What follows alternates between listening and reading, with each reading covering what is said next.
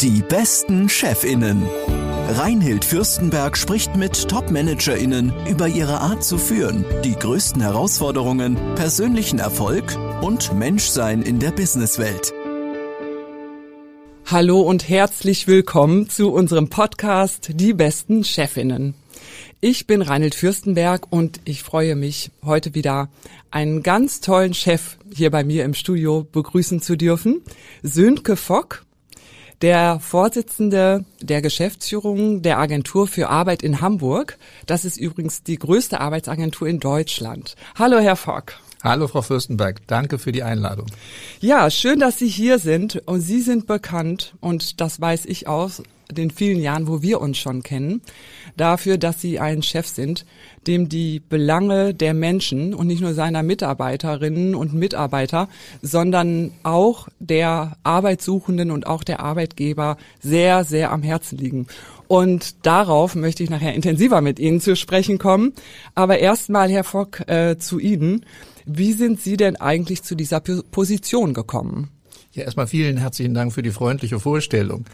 Ja, ich habe damals 1990 gesagt, wo könnte ich nach dem Jurastudium etwas tatsächlich für Menschen tun. Ich war so ganz einfach unterwegs und habe gedacht, du musst irgendwie was probieren und machen, das dem nahe kommt. Und damals im Sommer 1990 stand die Wiedervereinigung der beiden deutschen Staaten an und da war die Frage des Arbeitsmarktes eigentlich ganz naheliegend, wie Ost und West zusammengefügt werden können an der Stelle.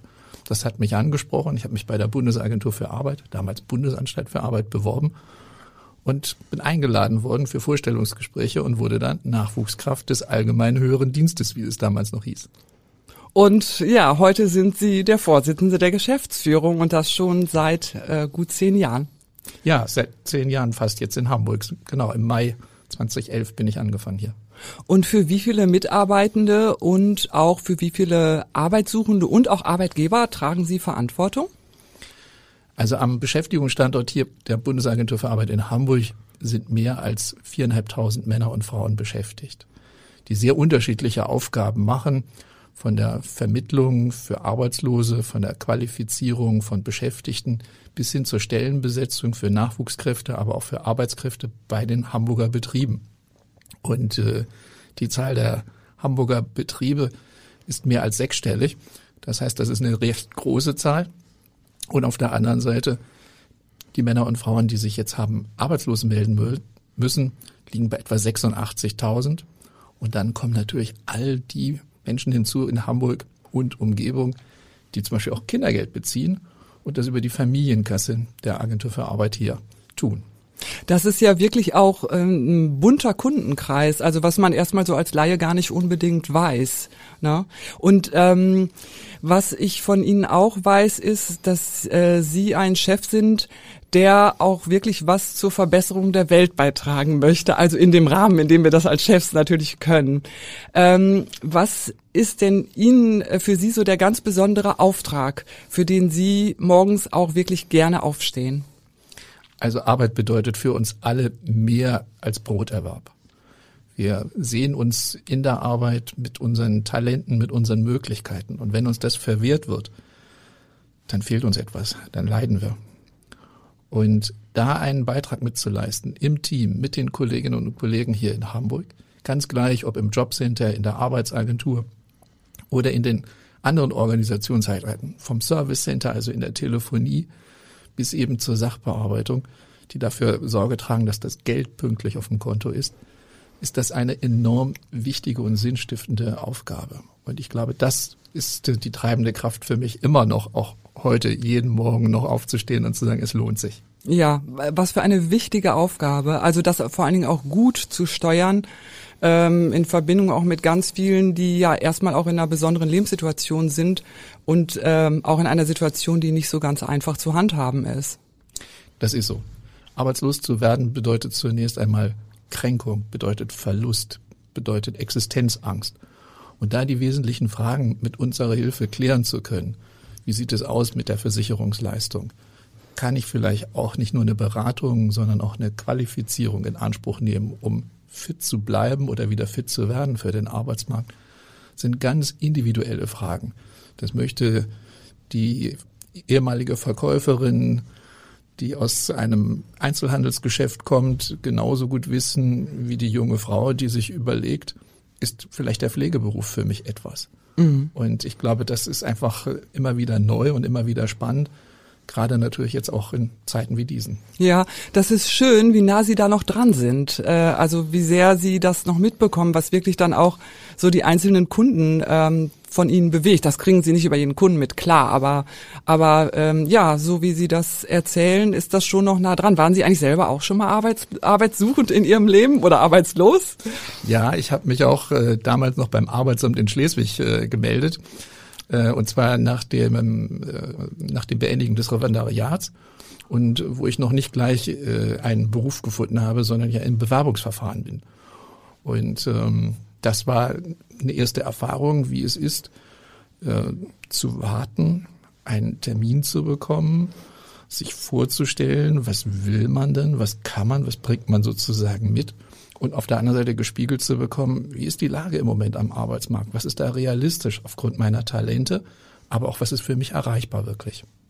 Ja, also da kommen ja auch ganz viele Themen zusammen, äh, ja von von Existenzthemen bis hin zu beruflicher Ausrichtung und Lebensgestaltung, die dann letztlich wahrscheinlich auch im Ergebnis in einer Art auch alle bei Ihnen oder beziehungsweise Ihren Mitarbeitern auch ankommen, oder?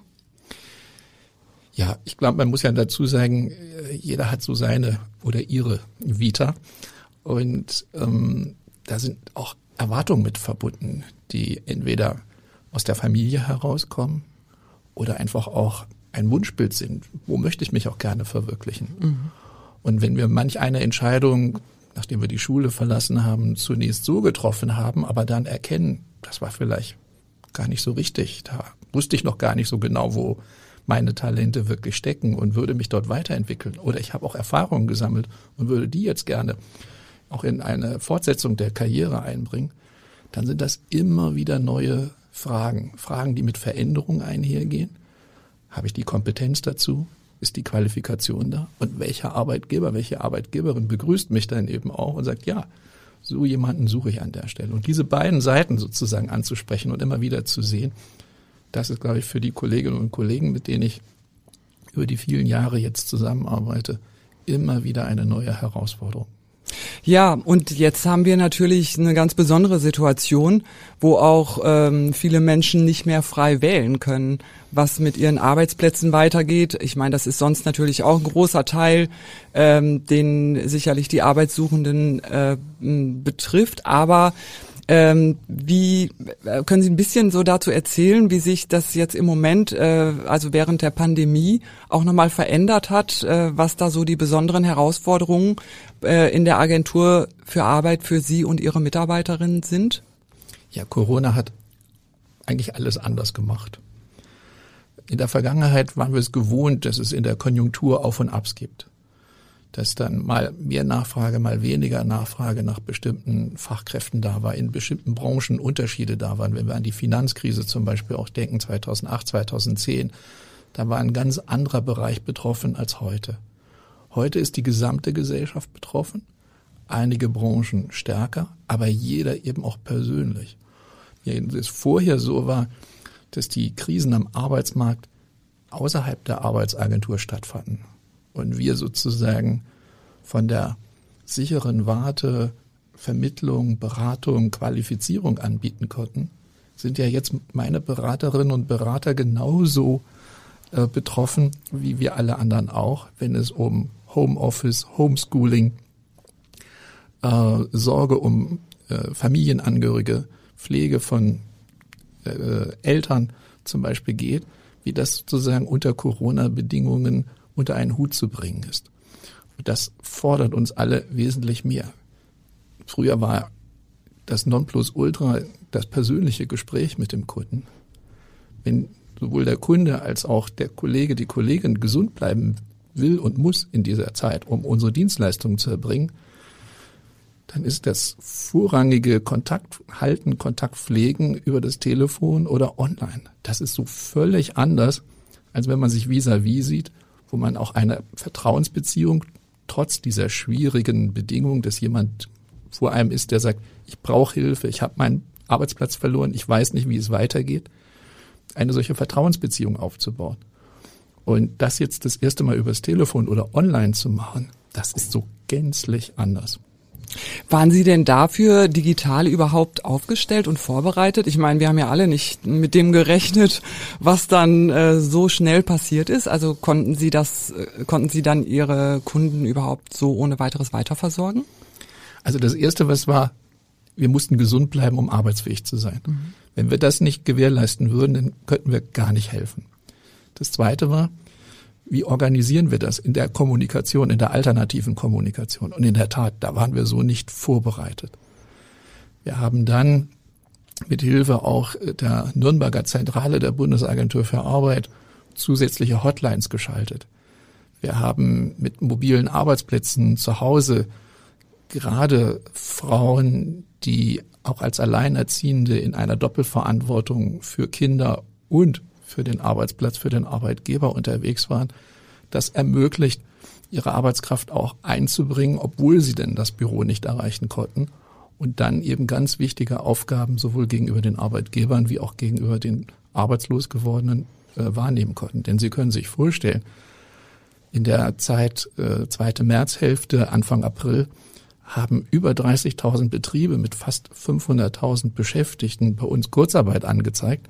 Und da war es enorm wichtig, ein schnelles Lebenszeichen zu senden und zu sagen, ja, euer Hilferuf hat uns erreicht, wir sind da dran, wir genehmigen euch die Kurzarbeit und dann kommt der nächste Schritt, äh, dass dann, wenn ihr Kurzarbeitergeld gezahlt hat, dass wir das dann sozusagen auch auszahlen.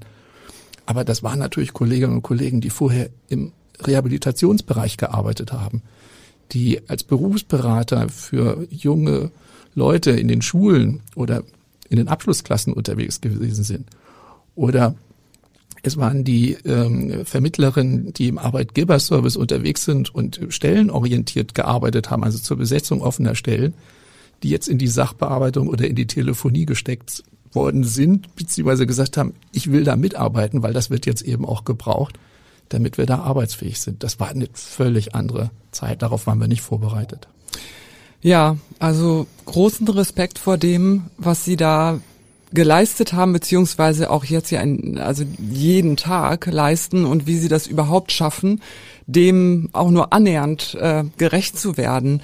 Ähm, es ist ja so, dass Sie in dem Zusammenhang auch mit vielen Menschen, vermute ich jedenfalls, zu tun haben, die einfach auch tief enttäuscht sind, die sauer sind, die sich jahrelang eine, Exist eine Existenz aufgebaut haben, ähm, bis hin zu, ja, die einfach psychisch auch sehr belastet sind. Also das kriegen wir auch bei uns im Institut sehr mit, dass einige wirklich sehr angespannt sind, bis hin zu aggressiv und nicht mehr wissen irgendwie, wie es weitergehen soll. Ähm, ist das so, dass Ihre Mitarbeiter das auch öfters mal abkriegen und vielleicht sogar auch bedroht werden oder so? Ja, das ist so. Das ist natürlich mit dem, mit der Dauer der Krise hat das auch zugenommen, ist das mehr geworden. Und äh, so sehr meine Kolleginnen und Kollegen das auch verstehen, dass dieser Druck auch irgendwo raus muss und dass sie auch ihren Kopf oder ihre Ohren hergeben müssen für Frustrationen, für die sie gar keine Verantwortung tragen, wo sie aber Prellbock sind, das äh, schildern sie mir. Und das fällt denen auch nicht leicht, das äh, aus den Kleidern zu schütteln. Das nehmen die auch mit. Da ist sicherlich der eine oder die andere dabei, die schon viel Erfahrung auch im Umgang mit Krisen hat und die auch nicht nur von dieser Erfahrung profitiert, sondern sie auch weitergibt. Aber in dieser schon lang anhaltenden Belastungssituation, die ja nicht nur im dienstlichen Kontext, sondern ganz häufig auch in deren privaten Kontext passiert, habe ich enorme Hochachtung und bin auch außerordentlich dankbar und stolz zugleich über diese Teamleistung, die wir jetzt in den zurückliegenden zwölf Monaten geschafft haben. Wir haben da Fehler gemacht, wir haben auch Fehlern gelassen, wir haben dazulernen müssen, aber das war eine Frau- und Mannschaftsleistung, äh, die da absolviert worden ist. Und das trägt dann auch diesen Frust. Und natürlich muss es auch Angebote geben. Wir sagen ja, Körper, Geist und Seele gehören zusammen, um auch äh, diese Krise gesundheitlich gut zu bestehen. Und äh, diese Angebote zu machen, das beginnt mit einer Vorbildhaltung, mit einer offenen Haltung auch gegenüber solchen Konflikten, die an sie herangetragen werden, für die sie persönlich nicht Verantwortung tragen, aber lernen müssen, damit umzugehen. Und das müssen wir gemeinsam tun, nicht indem wir nur Angebote unterbreiten, wo also ein Forum ist, wo man das mal loswerden kann, wo man das aussprechen kann, sondern wo man auch auf die andere Ebene gehen kann und sagen kann, was macht das jetzt einfach auch mit mir? Was verändert sich dort äh, an, an der Stelle? Wo braucht jemand auch mal eine Auszeit, um dann mit einer anderen Aufgabe auch betraut zu werden und das nicht als Niederlage erlebt, sondern durchaus eben auch als eine Chance wieder zu einer Veränderung. Aber da ist das Spektrum wirklich groß, da gibt es viele Beispiele und ich kann nur unterm Strich sagen, viele wachsen in dieser Situation über, über sich hinaus. Über sich hinaus sogar, sagen Sie. Das heißt, Sie nutzen diese hohe Beanspruchung auf vielen Ebenen sogar, also um daraus wirklich äh, sich weiterzuentwickeln als Team. Habe ich das richtig verstanden? Na, in der ersten Phase war es natürlich so, dass die Kolleginnen und Kollegen gemerkt haben, wie sinnvoll ihre Arbeit ist. Das hat sie getragen. Das ist jetzt weniger geworden, weil gerade seit dem November, Dezember Lockdown äh, sie eben halt mit dieser Kritik äh, sich auseinandersetzen müssen, mit dieser diesem Unmut, mit diesem Unzufriedensein, wo äh, sie für alles herhalten müssen, für das sie nicht unmittelbar Verantwortung tragen. Ähm, und da zu lernen, dass sie nicht persönlich gemeint sind, sondern dass es da eine Möglichkeit gibt, ähm, sich anzubieten, ohne sich verbiegen zu müssen.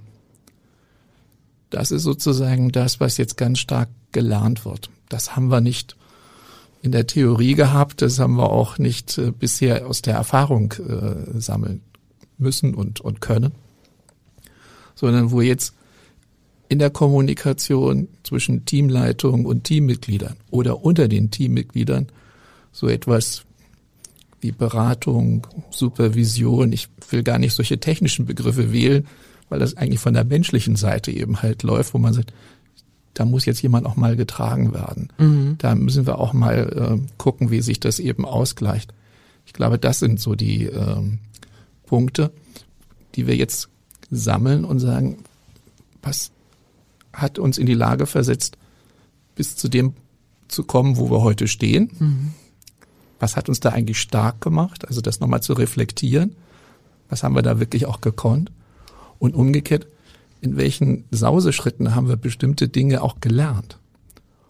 Und ist uns das eigentlich bewusst, wie sehr wir uns da auch verändert haben? Sei es, dass wir da schneller geworden sind, dass wir viel direkter geworden sind in der Kommunikation, dass wir ähm, äh, mehr auf den Punkt auch vielleicht kommuniziert haben, weil wir gar nicht die, die Zeit anderweitig hatten. Ich glaube, sich das auch zu bewusst zu machen, das stärkt auch nochmal, denn das geht ja unter, wenn man von morgens bis abends sozusagen am Schaffen ist, um eben die vielen Themen und, und Aufgaben zu äh, realisieren. Ja. Dieses Bewusstmachen, dieses immer wieder Einladen zum, zum Reflektieren und dadurch auch zum Atemholen. Ja, und das ist es. Und, und wie ist das für Sie ganz persönlich? Also, Sie bekommen das ja auch unmittelbar ab, auch die ganzen kritischen ähm, Rückmeldungen und äh, ja die Kritiken insgesamt an der Agentur für Arbeit. Bereitet Ihnen das auch manchmal schlaflose Nächte? Ja, das das das tut es. Ähm, ich glaube, ich habe in diesen zwölf Monaten noch nie so viel geträumt oder so äh, ich hoffe, das waren nicht nur Albträume. nein, nein, nein, nein, nein, nicht nur Albträume. Aber wo, wo einfach das Unterbewusstsein sich meldet und wo man das, glaube ich, in, oder wo ich es anhand dieser, dieser Vielzahl der Träume dann, dann eben auch erlebe, mhm. wo noch was nachgearbeitet wird, ein, ein Gespräch, ein Ereignis dann auch. Aber natürlich auch, auch schöne Dinge, weil es gelingt ja auch etwas, wo man sagt, mit, das nehme ich dann auch mit äh, in den Abend und, und dann eben auch in den Schlaf. Aber es wäre gelogen, wenn ich sage, nö, das prallt alles an mir ab und ich habe da gar kein Problem mit und ich schlafe da durch. Nee, nee, das hat sich schon in den zwölf Monaten sehr, sehr verändert.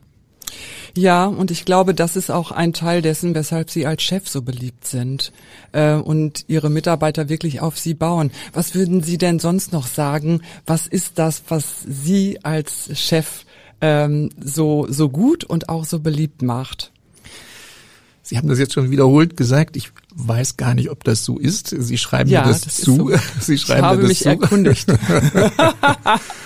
ähm, also ich würde erstmal sonst sagen, Widerspruch, Euer Ehren. Also da gibt's auch äh, Fehler, Schwächen, Ecken, Kanten. Also das ist nicht nur der, der gute und der, der strahlende Chef. Aber was, was mir einfach wichtig ist, äh, dass wir in dieser Teamleistung aufgestellt sind und aufgestellt bleiben.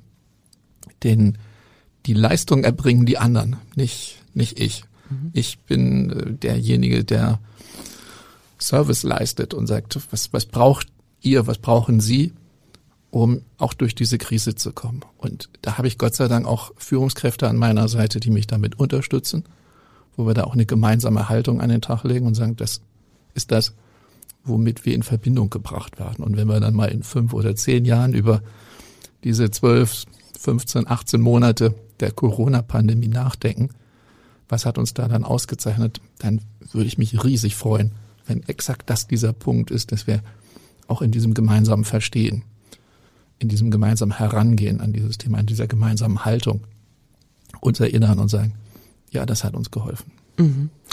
Was ich auch über Sie gehört habe, ist, dass Sie sehr gut zuhören können. Mir ist schon wichtig zu verstehen, wo das Thema, wo das Anliegen ist. Ja. Und das ist aus meiner Sicht ein ganz wichtiger Teil von guter Führung da auch auf die Mitarbeiter einzugehen. Ähm, Nochmal einmal zurück zu den Entwicklungen und auch Prognosen. Was denken Sie denn, ähm, wo geht es denn am Arbeitsmarkt in der nächsten Zeit hin? Das ist jetzt gar nicht ganz einfach zu beantworten. Zum einen, wenn wir den Jahresvergleich machen, rückblickend, dann ist die Arbeitslosigkeit in Hamburg um fast 30 Prozent gestiegen.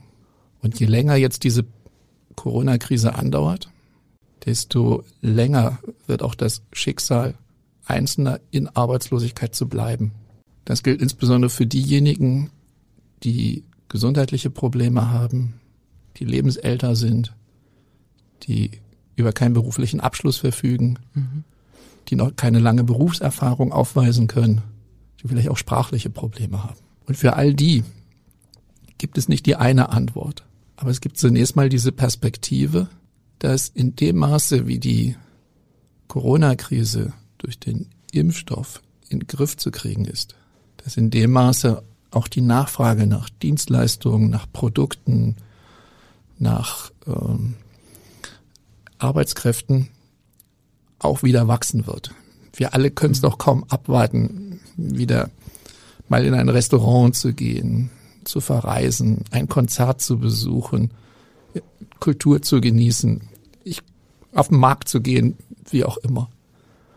Das heißt also, da werden Nachfragen relativ schnell und auch sicherlich in großer Zahl kommen. Mhm. Andere Dinge werden brauchen. Wer jetzt im Luftverkehr oder im Veranstaltungsmanagement beruflich zu Hause war, der muss ehrlicherweise sagen, da gibt es eine Vorlaufzeit, bevor das alles wieder sozusagen auf dem Niveau weitergeht wie vor Corona.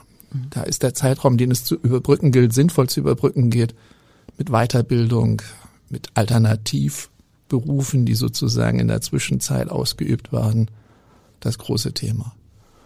Und für Jüngere, die als der Arbeitsmarkt boomte, ohne Abschluss in den Arbeitsmarkt gut hineinfanden, einen gut bezahlten Job fanden, da ist das Thema nochmal Ausbildung, also wirklich zu sagen, jetzt weiß ich, was es heißt, dass ich zu den ersten gehöre, wenn ich nicht über einen Berufsabschluss verfüge, sowie eine Krise am Arbeitsmarkt da ist, dass ich das vermeiden möchte, indem ich mich jetzt um einen Berufsabschluss bemühe mhm. und wir ihn oder sie dabei auch entsprechend unterstützen. Mhm. So, das sind verschiedene Ansatzpunkte, mhm. aber wir müssen einen individuellen suchen. Das ist, jeder hat da einen anderen Ausgangspunkt. Ja, das heißt, Sie sehen da schon auch viele Chancen, dass für einzelne Menschen auch viel Neues entsteht. Ja, Corona hat ja manches beschleunigt. Also wenn wir in den Einzelhandel gucken, Da gab es schon vor Corona Veränderungen. Der Konsument ist stärker online gegangen. Mhm, und äh, das wird sicherlich nicht wieder zurückkehren, sozusagen, auch in, in, dem Maße, dass es durch Corona befördert worden. Das Thema Umwelt, äh, CO2-Emission, äh, das ist für die Unternehmen, die in der Zukunft ihre Produkte, ihre Dienstleistungen mit Blick auf Nachhaltigkeit, aber auch Kosten wettbewerbspositiv sozusagen verkaufen, einbringen wollen, enorm wichtig, dass sie das schaffen. Und das schaffen sie nur, wenn sie ihre Produktion verändern, wenn sie andere Prozesse sozusagen realisieren. Und das ist wiederum mit einer Umstellung nicht nur im Betrieb, sondern auch bei den Beschäftigten verknüpft. Und auch da hat die, Arbeitsauf die Arbeitsagentur die Aufgabe, mit den Betrieben und den Beschäftigten Angebote zu machen, wie dieser Transformationsprozess, der völlig frei von Corona ist, äh, erfolgreich bewerkstelligt werden kann. Und das ist nicht eine Sache von drei Monaten oder sechs Monaten. Das ist ein längerer Prozess von ein, zwei, drei oder sogar fünf Jahren, je nach Qualifikationsstand, je nach Branche mhm. und je nach Standort dort an der Ecke auch.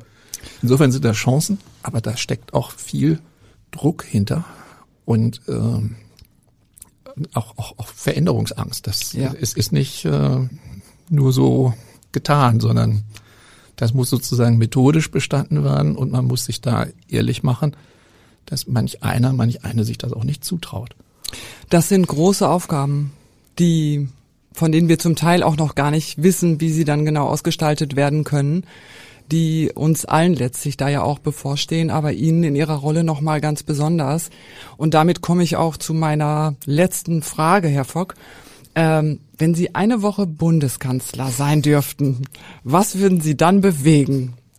Ich würde so gern Mut machen für all das, was äh, durch Veränderungen auch erreicht wird.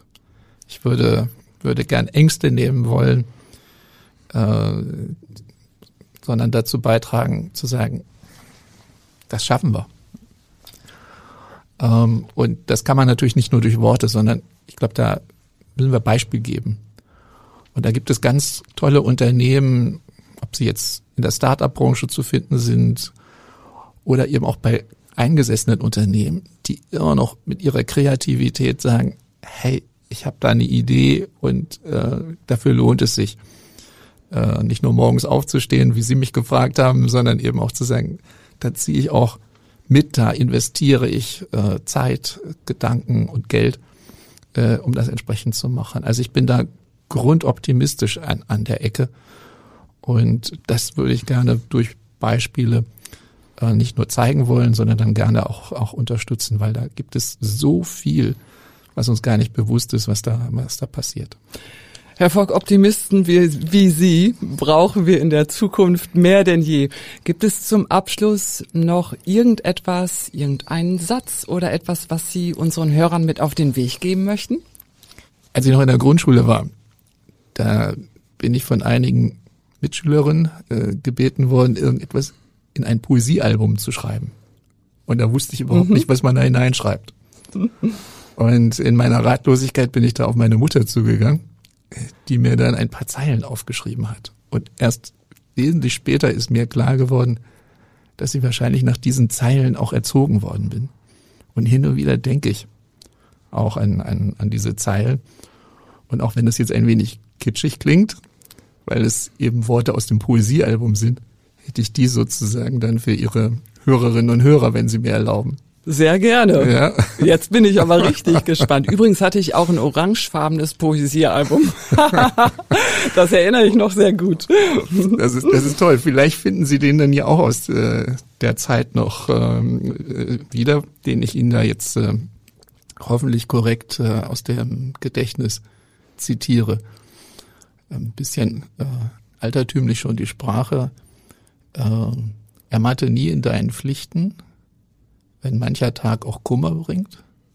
Geduld und Mut kann viel verrichten, wenn auch nicht immer alles gleich gelingt. Wow. Ein wundervolles Schlusswort. Ganz, ganz, ganz herzlichen Dank, Herr Fock. Ich für, danke Ihnen. Für alles, was Sie gesagt haben. Vielen, vielen Dank.